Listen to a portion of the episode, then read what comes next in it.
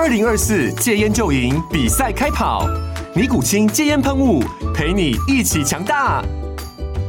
戒烟不容易，单靠意志力戒烟的人，时常无法克服戒断症状而失败。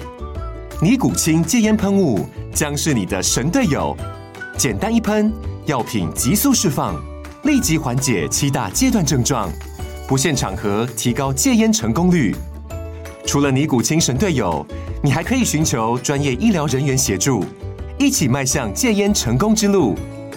尼古清戒烟喷雾，用科学方法戒烟，请咨询全台各大药局及戒烟门诊。本广告由尼古清戒烟喷雾、卫部药书字第零二七八三五号提供。嘉安嘉护股份有限公司，台北市中山区民生东路三段二号十楼，北市卫药广字第一一三零三零一九零号。尼古清戒烟喷雾，相伴每个新开始。先说结论哈，买房签约哈，最常见的四个陷阱啊，是希望你最好不要遇到啦，因为遇到直接就脱一层皮了。签约陷阱一：非本人卖屋，卖方可能不是房屋真正的持有者哦，这是真的哦，可能连产权都没有，他就要卖给你哦。哦，签约陷阱二：契约去偷改内容。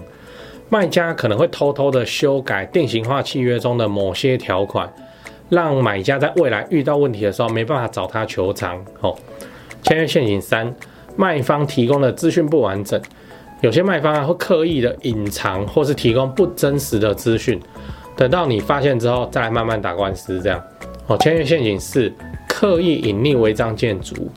哦，卖方可能会隐瞒房屋的违章建筑啊，最好跟卖方要求相关的建筑证明文件。如果你想要知道更多的购屋合约注意事项，记得关注加按爱心。我是买房阿元，提供你买房的实用建议，不买吃亏也不买上当。我们在上一支影片哈聊了避免装潢蟑螂的方法，如果你还没看的话，你可以看一下，在这边哦。那房屋买卖的合约哈，我们这次不会跟你讲说哪一个条款有陷阱，这个太细了哦，要个案讨论。我这次会跟你说四种哦，你比较容易遇到有合约陷阱的地方，如果你没有避开，可能会先被扒一层皮下来。另外预告一下哦，接下来我会有三支影片，分别讨论买中古屋、买预售、买新城屋的各种优缺点。如果还没订阅的话，记得订阅。那我们现在先来讲第一个购物陷阱哦。非本人卖屋，诶，这个就是卖方他并不是真实去除真实去拥有这间房子啊，哦，或是这个处分权人哦，他可能连产权都没有，他就来跟你卖房子，这样这种情况超级麻烦，那基本上就是一个骗局哦，那会让你以为房屋已经到手了，钱都投期款汇给对方，结果住到一半收到法院传票说你侵占，哦，你不要想说这不可能发生哦，这个是个。人家要出来骗哦，这个就会设计得很精良啊，让你也看不太出来。这样代书啊，什么都他的人，你也很很难发现，你也很难处理。这样哦，都有房客可以去把房东的房子卖掉了。你看这则新闻哦，没有什么不可能的事情。你不要看人家每次跟你见面哦，都带一个辣妹哦，那你就盯着人家看，就不去看一下那个人家合约，或是你最起码说要检查一下屋主的身份证。哦，那跟权状上名字是不是一样？哦，那你也要查一下建物登记的第二类成本，这样会比较保险。哦，另外，如果卖方已婚，好，你要确定卖方的配偶是否也同意这次的买卖。如果这今天这间房子啊是属于婚后的共同财产，哦，已婚是必须取得配偶的同意是才能售屋的，不然哪天哦他老婆就跳出来说没有要卖啊，或是卖太便宜啊，突然要跟你要钱啊。哦，那你握拳都下了，就这就很靠北这样哦。那第二个合约陷阱就是契约去改内容，对方哈、哦、拿给你看的这个买卖契约说上面的条款密密麻麻哦，我不相信有谁真的第一个字看到最后一个字哦。但是买房这种人生大事啊，我是建议你哦，你至少都要读过哦。那你可能看不太懂啊，但这些条款其实都很重要哦。他只要偷偷改几个条款，但你遇到问题哦，很容易就求偿无门。如果你不知道这类的合约是长什么样子哦，那个政府啊、内政部的网站啊都有契约的范本就可以看。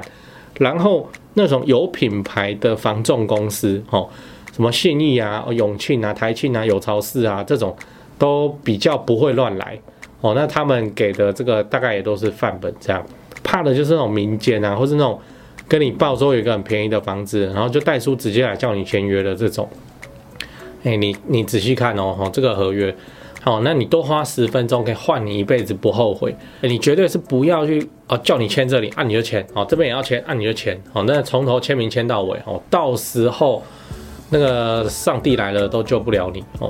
举个例子哦，我们合约里面都会写明一个法定契约审阅期间。就是你有几天的时间可以把合约带回家慢慢看哦，甚至去问律师。如果你有任何不满意的地方哦，还可以重新跟卖家来谈判修改条款，或是直接终止原定的买卖契约。但，有些人会故意在合约的角落上加上一句小字哦，买受人已放弃契约审阅期间权利啊，那变成你只签字不看内容的话，那你就会失去了这这就人家讲七天鉴赏期了哦。那你就等于放弃，你签了就是生效，这样你是没办法反悔的哦。到时候你不买，OK，你要赔钱哦。那一间房子可以赚这种钱好几次，你相信吗？就反正就就是这样啊。然后之后再跟你讲问题啊，确实也有人不买，那就收他的钱。那要打官司，我们慢慢来打。反正是这个买方主动放弃这个权利的哦。那如果你怕上当哦，我会建议你买中古屋，你就找。大的牌子啊，哦，那个专业的房仲啊，陪同啊，或是朋友是代书，你就请他帮忙看这样。哦，那如果你是买预售屋，大建商啦，哦，他们一般都是自适合约，出不了什么问题。呃，那即使出问题，他们也有那个财力去解决。哦，不会像那个小电商就跑了。哦，那跑了之后啊，大家在那边也不知道怎么办。哦，第三个合约陷阱，卖方提供的资讯不完整。哦。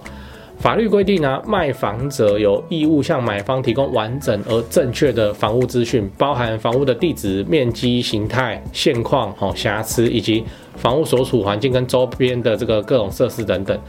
但是有些不道德的卖家哦，会刻意隐藏或提供不真实的资讯来误导买方。啊，最后就跟你说，合约就写现况交屋啊，啊，这这就是现况啊，哦，那你没有发现啊，你也没问我啊，这样哦，要打官司，我们大家就来打。所以，如果你在看房子的时候有发现一些奇怪的地方，哦，像是某个墙面故意用柜子挡住啊，哦，或者有有的没的很特别的情况的话，哦，那你都要提高戒心，去多加确认。老实说，这种要防真是防不胜防哦。我建议你在看好房子之前，你就多跟附近的邻居聊天哦，社区管理员啊，什么楼下陈家老人啊，聊一下说，诶，这个社区有没有什么大的状况？哦，有没有什么消息？这样哦，那对方所有提供的资料，你都可以先打一个问号哦，最好是找熟悉法规的朋友一起去看。同样的，如果你没有经验哈，那你就找专业的房仲来协助，或是大品牌的房仲哦。买房子跟打炮不一样哦，打炮 CD 完了可以再来一次哦。房子买下去，你 CD 至少要个五年十年哦哦。那第四个合约陷阱，刻意隐匿违章建筑违建哦哦。那这一题比较难哦，像是什么顶加啊、阳台外推铁窗，这些都算违建啊，你肉眼都看得出来。但麻烦的是哦，有的你不知道它算不算哦，像夹层屋。那如果你有先跟政府申报通过之后就不算，但如果没有的话就是违建。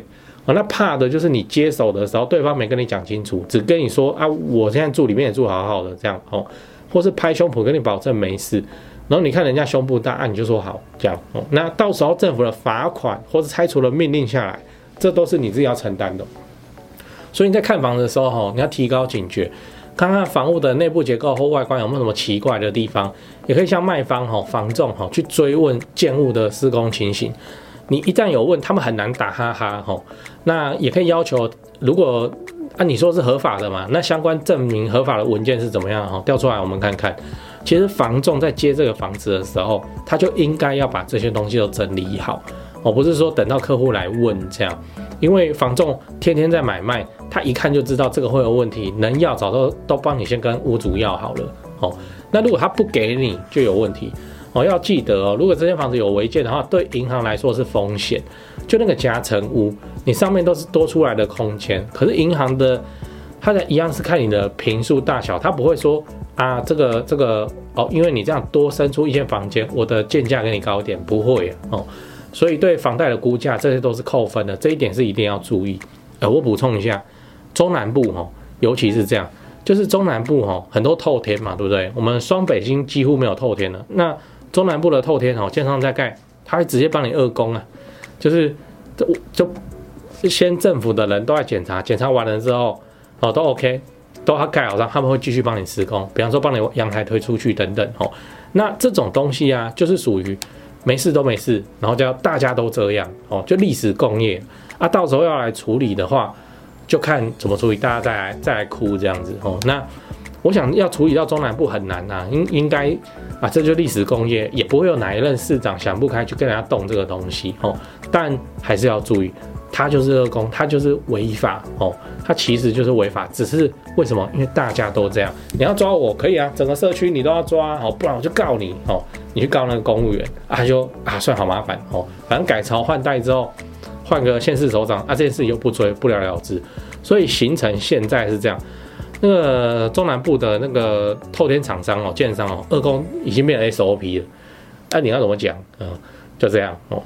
好了，讲完了，我们最后再复习一下哦。你可能会遇到的购屋合约四大陷阱哦：第一，非本人卖屋；第二，偷改契约的内容；第三，卖方提供的资讯不完整哦；第四，刻意去隐匿违章建筑。那你想知道更多的购屋合约注意事项？欢迎订阅、按赞、分享给朋友看。哦，那你也可以加我的来问问题，我都放在资讯栏。我是买房阿元，你以后买房子会用到。